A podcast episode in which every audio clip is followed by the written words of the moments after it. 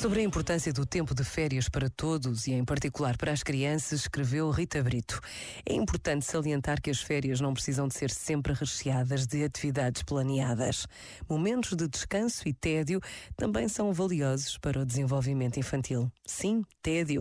Quando as crianças têm tempo livre e não estão constantemente ocupadas, a sua criatividade é estimulada, permitindo que explorem a sua imaginação e criem soluções para problemas cotidianos cotidianos. Este momento está disponível em podcast no site e na app da RGF.